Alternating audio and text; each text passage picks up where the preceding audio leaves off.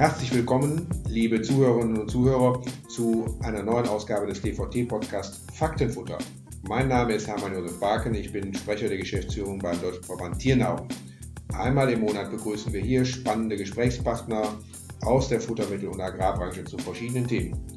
Heute steht das Thema Verbraucherverhalten und Konsumeinstellungen, Herausforderungen für die Fleischwirtschaft im Vordergrund.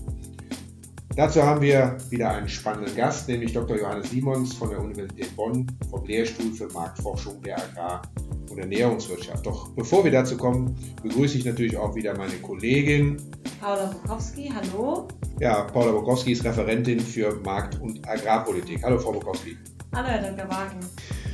Aber lassen Sie uns zunächst einmal einen Blick auf das aktuelle Geschehen in der Branche in den letzten Tagen werfen. Was gibt es Neues und was steht an?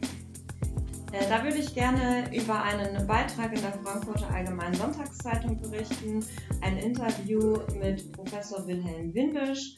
In diesem äh, ja, erklärt er nochmal, welche bedeutsame Rolle die Nutztierhaltung für die menschliche Ernährung hat und dass eben eine rein äh, vegane Ernährung oder auch die Lösung, sich rein vegan zu ernähren, weder die Klimakrise äh, löst noch äh, das Problem der Welternährung. Ähm, da geht es insbesondere oder im Kern geht es eben darum, dass Nutztiere Biomasse verwerten, die wir in der menschlichen Ernährung so direkt gar nicht verwerten könnten. Als Beispiele nennt er hier zum Beispiel Stroh, das bei der Ernte zurückbleibt, aber auch die Verarbeitung von Getreide zu Mehl und bei der Gewinnung von Öl aus Raps bleiben hervorragende Futtermittel übrig. Und äh, wichtig ist es eben auch, das betont er nochmal, dass eben diese pflanzliche Erzeugung und die tierische Erzeugung, dass die zusammen gedacht werden muss, weil sie ganz unmittelbar miteinander in Verbindung steht. Und ähm, um hier die Kreisläufe aufrecht zu erhalten, ähm, ist es eben wichtig, dass man das nicht getrennt voneinander sieht. Durch die Tierhaltung ist es möglich, für die menschliche Ernährung eine große Menge an zusätzlichen Kalorien und Eiweißen ähm, zu generieren. Ich habe ja von Professor Windy schon viel gehört und äh, er hat auch den DVT Award bekommen für seine gute Wissenschaftskommunikation. Und äh, er ist ja auch immer sehr handfest in seinen äh, Beispielen, die er hat. Welche, mit welchen Mythen räumt er auf? Ja, das ist ganz interessant. Also äh, zum Beispiel stellt sich hier die Frage, ob es nicht besonders ähm, ja, unter den Aspekten eben einer, einer ressourcenschonenden Ernährung nicht äh, besonders gut ist, Vollkornbrot zu essen, da dort eben das ganze Korn genutzt wird und weniger Biomasse sozusagen ähm, übrig bleibt. Und hier erklärt er auch wieder ganz anschaulich, dass das ähm, unter dem Effizienzgesichtspunkt gar keinen Sinn ergibt. Ähm, während der Mensch die Kleie, die in dem Vollkornbrot enthalten ist, zwar essen kann, kann er sie aber eben nicht verdauen und auch nicht verwerten. Äh, Tiere hingegen, für Tiere ist Kleie äh, sehr gut verwertbar und sie können daraus zusätzliche Kalorien dann eben für die menschliche Ernährung ähm, auch generieren. Und dann kommt noch ein weiterer ganz wichtiger Aspekt äh, mit da rein, wenn wir bei diesem Beispiel Vollkornbrot bleiben. In der Kleie ist sehr viel Phosphor enthalten dieser Phosphor, wenn wir ihn im Vollkornbrot essen, äh, landet der in der Kläranlage. Wenn wir äh, hingegen die Kleie an die Tiere verfüttern, dann wird der Phosphor äh, durch die Düngung, also indem man eben den Tierdung auf die Felder bringt, dem Boden zurückgegeben und so erhält man auch äh, die Bodengesundheit und ähm, ja, den Boden nährstoffreich. Das klingt ja fast so, als wäre man ein Klimasünder, wenn man Vollkornbrot essen würde. Herr Windisch würde jetzt sagen, ja, genau.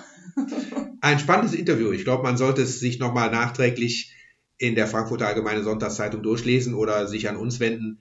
Wir können es dann nochmal zur Verfügung stellen. Ja, vielen Dank. Auch von meiner Seite habe ich nochmal ein Thema, das geht ein bisschen äh, ab von dem, was wir jetzt hatten, nämlich die Diskussion über ähm, die Steuerung von Lebensmittelpreisen, um damit auch Einfluss zu nehmen auf die Tierhaltung, aber vielleicht auch auf das Konsumverhalten insgesamt. Aktuell wird diskutiert eine Mehrwertsteuerbefreiung für Obst und Gemüse. Die wird äh, scharf auch kritisiert, weil man dann sagt, äh, also entweder haben wir eine Mehrwertsteuerbefreiung für alle Nahrungsmittel, äh, aber nicht für eine ausgewählte Zahl ähm, von Produkten. Äh, der Landwirtschaftsminister Özdemir befürwortet unter anderem sogar die Erhöhung der Mehrwertsteuer auf Fleisch und Milch, um damit den Umbau der Tierhaltung zu finanzieren. Aber wir haben eine Menge Kritik von den verschiedenen Wirtschaftsgruppen zu diesem Thema. Äh, auch die FDP kritisiert die Einflussnahme durch äh, entsprechende Steuern oder eine Mehrwertsteuerbefreiung. Äh, also in der Summe, glaube ich, habe ich eher den Eindruck, äh, das geht nachher aus wie das Hornberger Schießen und gar nichts wird entschieden. Es war ein Sturm im Wasserglas, um die Diskussion ein bisschen zu beleben. Und zum Schluss wird die Entscheidung an der Ladentheke getroffen. Jetzt möchten wir uns aber unserem heutigen Gast widmen und ihn und unsere Zuhörer und Zuhörerinnen nicht weiter warten lassen. Heute haben wir bei uns Dr. Johannes Simons. Dr. Johannes Simons studierte Agrarwissenschaften und ergänzte das durch ein Zusatzstudium morphologische Markt- und Medienforschung. Das hört sich irgendwie medizinisch an, da kommen wir vielleicht gleich nochmal drauf. Und er lehrt heute an der Universität und hat den Lehrstuhl für Marktforschung äh, der Agrar- und Ernährungswirtschaft als sein Fach äh, zu seinen Forschungsschwerpunkten zählt vor allem die Verbrauchermarktforschung in der Agrar- und Ernährungswirtschaft. Und äh, hierbei steht die Wahrnehmung und Informationsverarbeitung im Hinblick auf Landwirtschaft und Lebensmittel sowie die Wirkung von Kommunikation im Vordergrund. Und dabei nimmt er die ganze Wertschöpfungskette in den Blick vom Erzeuger bis zum Verbraucher. Von daher ist er bestmöglich äh, geeignet für unser heutiges Thema Verbrauchertrends. Herr Simons, herzlich willkommen erstmal. Ja, danke für die Einladung. Was kann man sich denn unter dem Studium Morphologische Markt- und Medienforschung vorstellen? Morphologische Markt- und Medienforschung ist ein spezieller Bereich der qualitativen Marktforschung, ähm, der das wohl berühmteste deutsche Marktforschung, qualitative Marktforschungsinstitut Rheingold basiert auf dieser Methode. Äh, es wird zu weit führen zu erklären, warum das morphologisch heißt. Ganz kurz, aber diese Marktforschung geht eben sehr stark davon aus, dass äh, das Verbraucherverhalten und der Alltag der Verbraucher durch ganz viele Spannungsfelder gekennzeichnet ist und nicht ein Verhalten äh, stromlinienförmig durchgeführt wird, sondern dass wir immer zwischen verschiedenen Zielen, zwischen verschiedenen Ansprüchen so hin und her gezogen werden und dass man von daher diese unterschiedlichen Spannungsfelder verstehen muss, um Verbraucherverhalten einigermaßen erklären und verstehen zu können. Das klingt ja schon mal ziemlich kompliziert. Ja. Aber, äh, wir, wir, ich hoffe, wir können es heute ja. auflösen oder das eine oder andere mhm. auflösen davon. Ne? Landwirtschaft ist ja ein Thema, wo, glaube ich, viele Verbraucher, behaupte ich mal, gar nicht so viel darüber wissen, weil der Anteil der in der Landwirtschaft Beschäftigten ist heute sehr gering. Was haben Sie rausbekommen? Was wissen Verbraucher überhaupt über Landwirtschaft? Also man kann sicherlich sagen, so gut wie nichts. Die, es, wir haben eine Umfrage gemacht und wir können natürlich nicht genau feststellen, was Verbraucher über Landwirtschaft wissen. Das wäre dann wie so eine Prüfung bei uns im Studium. Aber wir können zumindest erstmal die Selbsteinschätzung der Verbraucher feststellen. Das haben wir gemacht, das hat die Europäische Kommission gemacht und das machen verschiedene Leute immer wieder. Und nach der Selbsteinschätzung gibt es ungefähr drei Viertel, also 75, 70 Prozent, die sagen, dass sie wenig wissen. Es gibt so 15 Prozent, die sagen, sie wissen gar nichts und es gibt 12 Prozent ungefähr, die sagen, sie wissen viel. Da gibt es welche, die keine Antwort machen. So, jetzt ist, spricht man aber von dem Problem, wir wissen ja noch immer nicht, was die meinen, wie viel ein wenig ist und wie viel viel ist. Ähm, aus unseren Gruppendiskussionen würden wir mal so einschätzen, und auch aus unserem Alltag würden wir einschätzen, dass, wenn die sagen ein wenig, dass das so gut wie nichts ist, und das kann man in seinem Bekanntenkreis ja auch immer wieder feststellen, dass selbst gut gebildete Leute, die sich für gesellschaftliche Probleme interessieren, über die Landwirtschaft und über die Tierhaltung so gut wie nichts wissen. Und dann haben wir die, die viel wissen. Und das könnten aus unserer Erfahrung diejenigen sein, die sich intensiv mit der Tierhaltung beschäftigen, vor allen Dingen mit der negativen Tier, also mit den negativen Aspekten der Tierhaltung beschäftigen und da sehen wir in unseren Gruppendiskussionen, wir haben das mit Vegetariern und Veganern gemacht, dass die ein super Detailwissen haben. Natürlich nicht alles umfassend wissen, aber die wissen ganz viele Kleinigkeiten, ob das aus Schlachthöfen ist, ob das aus Tierhaltungsverfahren, aber alles das, was negativ ist, da beschäftigen sie sich sehr stark mit. Die werden vielleicht so ein bisschen davon abgedeckt von den Leuten, die sagen, dass sie viel wissen. Aber wir wissen nicht genau, was die Leute wissen. Mhm. Da, da würde ich ganz gerne direkt mal einhaken. Also wenn Sie sagen, äh, die Verbraucher wissen generell nur wenig über die Landwirtschaft, wie ähm, bilden Sie sich denn dann eine Meinung zu zum Beispiel Haltungssystemen oder auch zu Herstellungsverfahren von Fleisch? Also man muss erstmal grundsätzlich sagen, man braucht nicht zu wissen, um eine Meinung zu haben. Das ist zwar ärgerlich für viele Experten, aber das ist nun mal so. Das ist im Fußball so und das ist aber auch in, in vielen anderen Lebensbereichen so. Dann muss man schauen, ähm, dass in der Regel die Verbraucher so bruchstückhafte Informationen bekommen. Ein Verbraucher kann Informationen schlecht einordnen, weil er eben kein Wissen hat. Das können ja unsere Studierenden manchmal noch nach fünf Jahren Studium nicht. Und die machen sich ein Bild von der Landwirtschaft vor allen Dingen basierend auf Medien. Und das sind auf der einen Seite die Skandalmeldungen, das sind aber auf der anderen Seite auch die Heimatfilme. Die Heimatfilme, wo der kleine Bauernhof immer der Gute ist wo der vielleicht kämpft gegen den Fortschritt und wo eine ganz große Sympathie für diese kleinen Bauernhöfe äh, dann da ist. Das heißt also, das ist sehr, sehr stark meinungsbildend. Und wenn man sich anschaut, wie denn, wie denn diese Bilder aussehen, dann würden wir sagen, nachdem wir also viele Leute in Gruppendiskussionen, in Einzelinterviews ähm, gesprochen haben, dass sich rauszeichnet, dass es sowas was wir als Museumslandwirtschaft bezeichnen, oder manche sagen so Bülabü-Landwirtschaft oder wie auch immer, das, das spielt eine große Rolle, wenn es darum geht, was ist gut. Und da steckt hinter, das hat was mit Verantwortung gegen der Natur zu tun oder wahrgenommene Verantwortung, wahrgenommene Verantwortung gegen den Tieren, fast eine Partnerschaft mit den Tieren. Der Bauer kennt seine Tiere, ähm, die, er betrachtet die als Lebewesen. Ähm, diese Art von Bilder und dann haben wir die andere Art von Bilder, die in der Regel mit Agrarindustrie beschrieben werden. Das ist dann so Massentierhaltung, wo, wo Fitgier dann eine Rolle spielt, wo es eine Rolle spielt, dass der Bauer eigentlich die, die Tiere überhaupt nicht mehr kennen kann, dass die Tiere zur Ware werden und nicht mehr als Lebewesen anerkannt und geschätzt werden. Also das ist die, das sind so zwei dominierende Bilderwelten. Es gibt ein bisschen vielleicht was dazwischen, aber ich glaube, so kann man das ganz gut charakterisieren. Das eine ist das Gute und das andere ist das Schlechte. Und vieles von dem, was sonst noch existiert, ist einfach nicht bekannt, wie ein guter Kuhstall aussieht, wie, ein, wie vielleicht auch ein guter Schweinestall aussieht. Da ist ganz, ganz wenig bekannt. Ja, aber wenn die jetzt so wenig wissen, wie, wie werden dann die Kaufentscheidungen getroffen? Ähm, ja, erstmal Kaufentscheidungen ist ja, ist ja was Kompliziertes. Und wenn ich Tierwohl haben will, dann brauche ich ja noch nicht unbedingt zu wissen, wie Tierwohl denn implementiert, wie das, wie das überhaupt ähm, gemacht werden kann.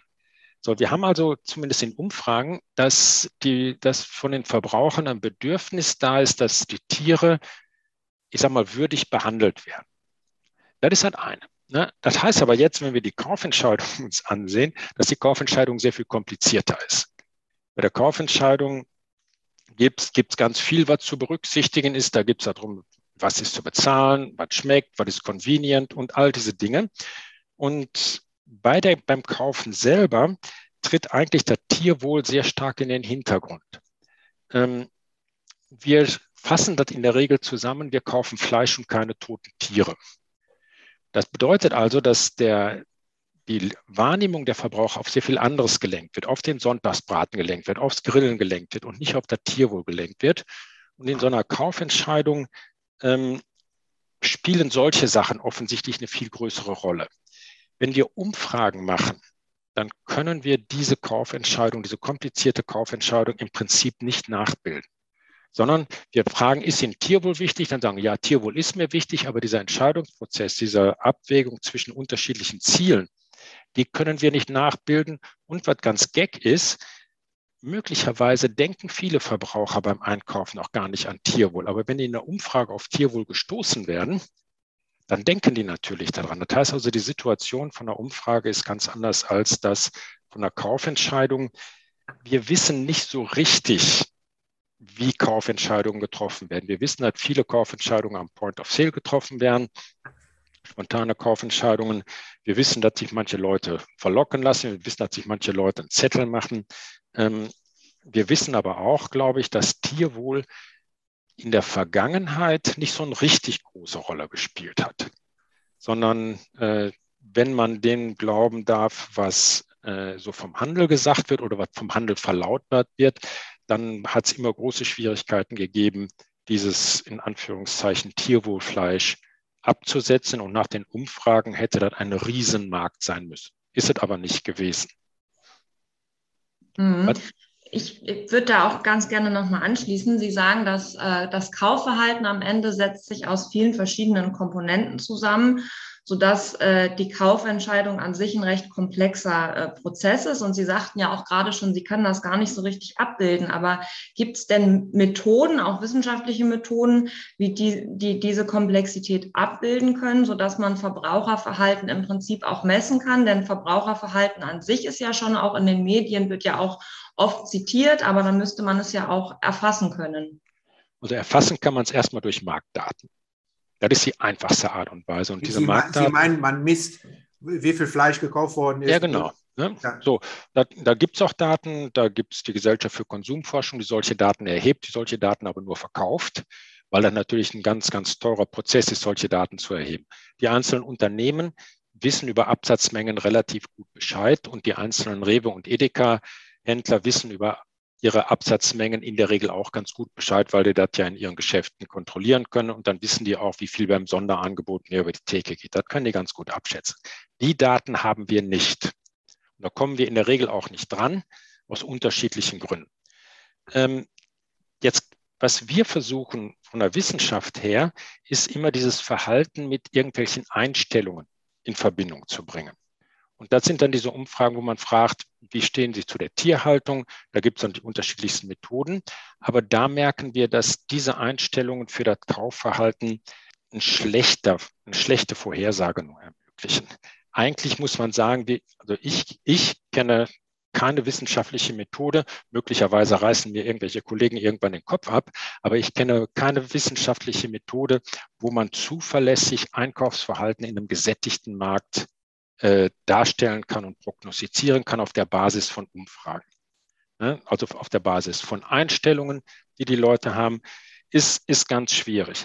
Was wir wissen, und das wissen wir auch sehr stark aus unseren äh, qualitativen äh, Marktforschungen, auch wenn, die, wenn wir die Leute nachher fragen, warum sie denn beispielsweise Tierwohl so wichtig finden und warum sie nicht kein Tierwohlfleisch kaufen, gibt es die unterschiedlichen Gründe. Wir merken aber, dass das schlechte Gewissen bleibt. So ein bisschen, eigentlich müsste ich das machen, aber eigentlich mache ich es doch nicht. Äh, ich weiß, dass das irgendwie nicht richtig ist, aber ich mache trotzdem so. Dieses schlechte Gewissen, das bleibt. Und äh, das zeigt, dass diese Einstellungen schon eine Rolle spielen. Das zeigt aber auf der anderen Seite, dass die eben nicht unbedingt bis zum Einkaufsverhalten vorwärts kommen, sondern eher bis zum schlechten Gewissen.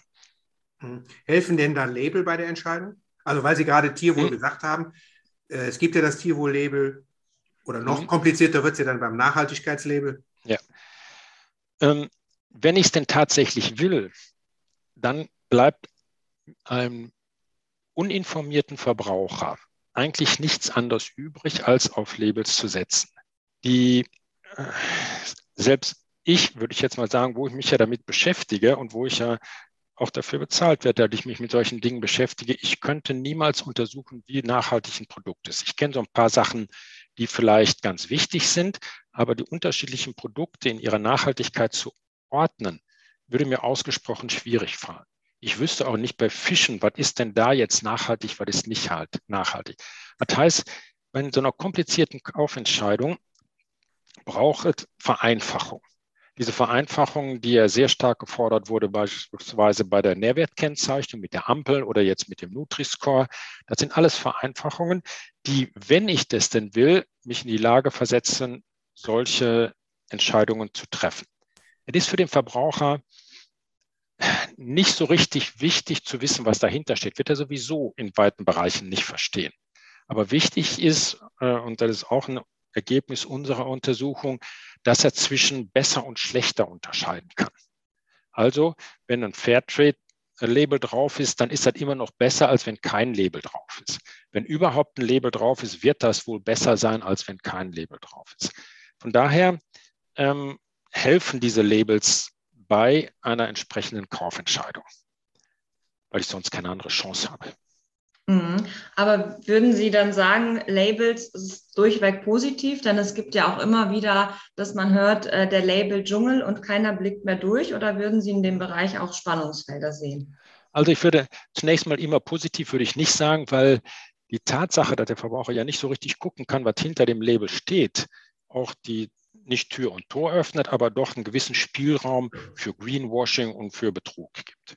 Na, dass man also den Eindruck erweckt, dass ein, dass ein Produkt nachhaltig ist, obwohl überhaupt nichts mit nachhaltig zu tun hat.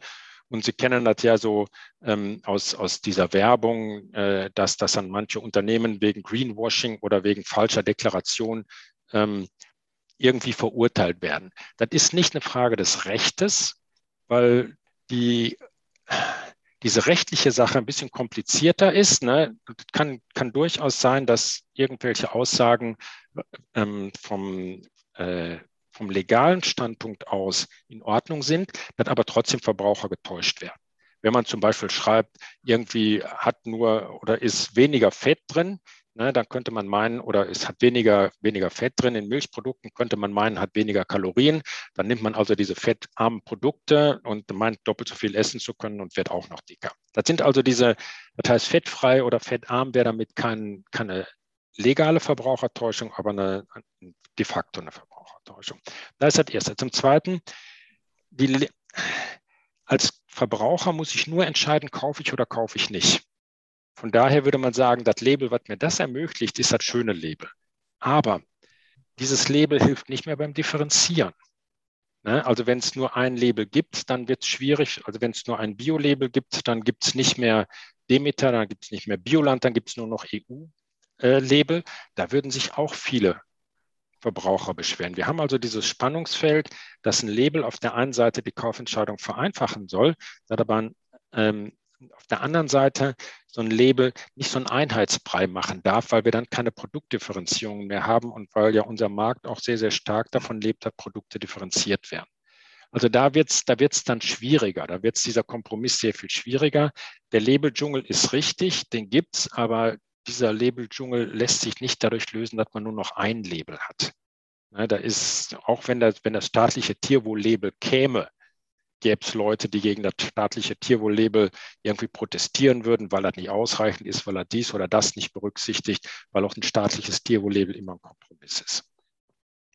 Also ich muss da ja meine Lanze brechen für die Futtermittelhersteller und auch für die Anwender, weil das ist ja da ganz anders vollkommen objektiv. Äh, da gibt es die Deklaration ja. auf dem Futtermittel, da steht genau drauf in der absteigenden Reihenfolge, welche Rohstoffe da drin sind.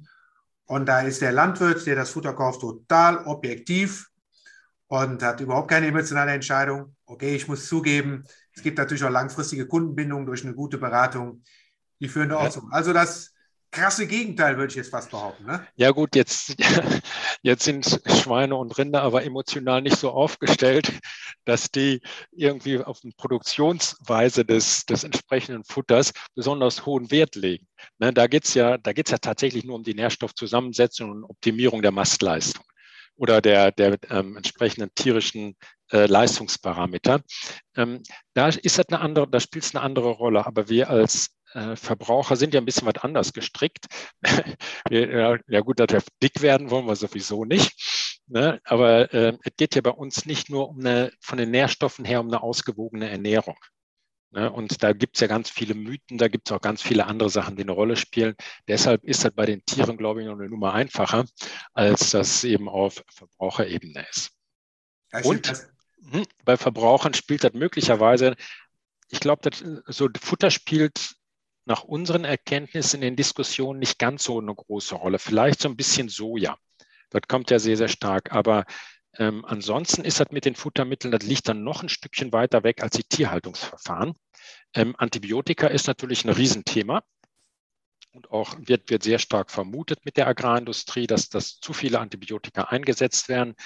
Ähm, solche Sachen spielen eine Rolle und das wird auch, obwohl es ja nicht so ist, aber es wird auch sehr stark vermutet, dass mit dem Futter Antibiotika gegeben werden. Und das sind dann die Geschichten, die sich die Verbraucher ähm, mit ihrem um, nicht umfangreichen Wissen einfach so zurecht machen und dann verschiedene Informationen, die sie bekommen, auch so einordnen. Ja. Mhm. Und, und, was würden Sie dann sagen, äh, Stichwort Marktentwicklung, welche Rolle spielt denn dann der Verbraucher, wenn es darum geht, neue, den Markt neu auszurichten? Wie sehen Sie hier die, die Rolle des Verbrauchers? Ähm, wir haben vorhin schon von dem schlechten Gewissen gesprochen, oder ich habe von dem schlechten Gewissen gesprochen. Äh, dieses schlechte Gewissen merken wir in den Diskussionen. Ne? Und das merkt jeder wahrscheinlich irgendwie der der Schokolade isst und dann an, an Kinderarbeit und Kindersklaverei, der der Fisch isst und an, an Menschenhandel auf den internationalen Treuern, äh, der damit konfrontiert wird. Jetzt sind Verbraucher nicht in der Lage, einen Markt zu organisieren. Ne? Ähm, was wir im Moment sehen, ist, dass der Handel sehr stark treibt. Der Handel ist auch auf den gesättigten Märkten in einer besonderen Situation. Und zwar geht es darum, dass er Kundenbindung haben will. Kundenbindung, ob es nun stimmt oder nicht, aber wir wissen nicht genau, was der Handel denkt, aber wir machen uns ja selber unser Bild davon, wie es funktionieren könnte, dass Kundenbindung und Kundengewinnung eine große Rolle spielt, weil Marktanteile eine große Rolle spielen. Das kann man in der Lebensmittelzeit und kann man überall lesen, wenn irgendwo Marktanteile verloren gehen, dann werden offensichtlich die, die ähm, Zentralen ziemlich nervös. Und was wir als gute Erklärung finden für die Entwicklung im Markt, ist, dass es dem Handel im Moment sehr stark um Reputation geht, dass man also Gutes tut, auch darüber redet und damit äh, Kunden gewinnt und damit natürlich insgesamt auch Deckungsbeitrag gewinnt und Rohertrag gewinnt. Das wäre also dieser, dieser Mechanismus, der kann aber nur funktionieren, wenn es zumindest ein Gruppe von, von Verbrauchern gibt, die darauf Wert legen, die sagen, ich gehe lieber zu dem einen oder dem anderen einkaufen, weil der hatte eine super Aktion. Ich gehe meinetwegen äh, zum Aldi hin, weil der Aldi hat das angefangen mit Haltungsform 3 und 4, auch wenn ich nicht so richtig weiß, was Haltungsform 3 und 4, aber der steht sehr, sehr stark im Vordergrund. Oder mit ähm, mit den Gentechnik, mit der gentechnikfreien Milch, ne, dass man sagt, ja, das muss ich irgendwie unterstützen oder da gehe ich lieber einkaufen nochmal nicht so im, im Kopf, sondern mehr im Bauch, dass man da lieber einkaufen geht und da, dass er damit äh, was mit Kundenbindung zu tun hat. Das wird sehr stark vermutet. Das heißt also, der Handel schaut so ein bisschen, wo, wo liegt das Manko und da äh, versuchen die dann, äh, diese Kundengruppe zu halten. Also wir haben das beim Aldi mit den Eiern gesehen, wir haben das gesehen ähm, bei Lidl mit der, mit der gentechnikfreien Milch. Da ist sehr viel passiert. Wir haben der Initiative Tierwohl auch gesehen. Auch da ist ja eine Initiative, die vom Handel, die von Verbrauchern überhaupt nicht gesteuert worden ist, die von den Verbrauchern am Anfang wahrscheinlich nicht mal wahrgenommen worden ist. Da passiert also, ähm, da passiert und der Handel will nicht von den Nichtregierungsorganisationen an den Pranger gestellt werden. Das heißt also, der Handel und die Nichtregierungsorganisationen in ihrem Wechselspiel scheinen hier sehr viel von der Marktentwicklung zu bestimmen, geht aber nur, wenn die das treffen, was für Verbraucher wichtig ist.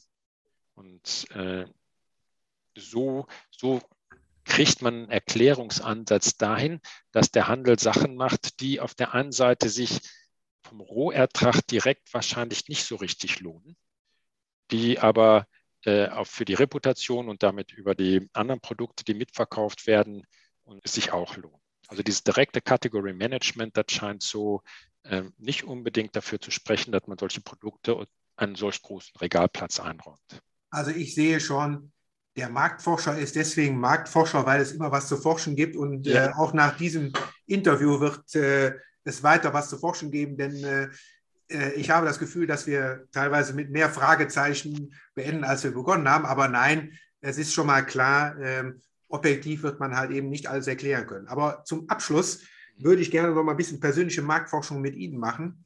Wirklich nur zum Abschluss, dann ist unsere Zeit auch abgelaufen. Ich stelle Ihnen jetzt mal ein paar Fragen und Sie entscheiden sich zwischen, immer zwischen dem einen oder anderen, damit wir den Typ Johannes Simons vielleicht noch ein bisschen kennenlernen. Okay. Abschluss, ja? Also, äh, was wählen Sie, wenn Sie die Wahl hätten? Salat oder Gemüse? Gemüse.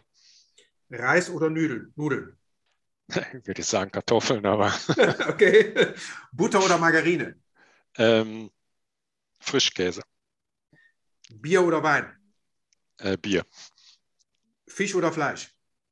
Ähm, abwechselnd. Mensa oder McDonalds? Ja, schon mal älter. Mensa. ja, McDonald's, okay. McDonalds war genug. Das war die Sendung Der Verbraucher, das unbekannte Wesen. Nein, äh, als Scherz zum Ende. Äh, herzlichen Dank an Dr. Johannes Simons, Marktforscher an der Landwirtschaftlichen Fakultät der Universität Bonn. Wir freuen uns, dass Sie uns zur Verfügung gestanden haben mit Ihrem Wissen. Alles Gute weiterhin für die Arbeit und äh, ja. Auch ich bedanke mich herzlich für die Einladung, für die Möglichkeit, hier so ein paar Dinge nochmal loszuwerden, weil auch für uns ist es ja wichtig, dass wir nicht nur in unserem Elfenbeinturm sitzen, sondern dass wir auch unsere Ergebnisse ein bisschen nach außen tragen können. Danke für die Einladung. Ja, vielen Dank. Vielen Dank, Herr Simons. Tschüss. Tschö. Das war's für die heutige Ausgabe von Faktenfutter. Wir freuen uns, wenn Sie auch beim nächsten Mal wieder mit dabei sind. Bis dahin, eine gute Zeit, bleiben Sie gesund.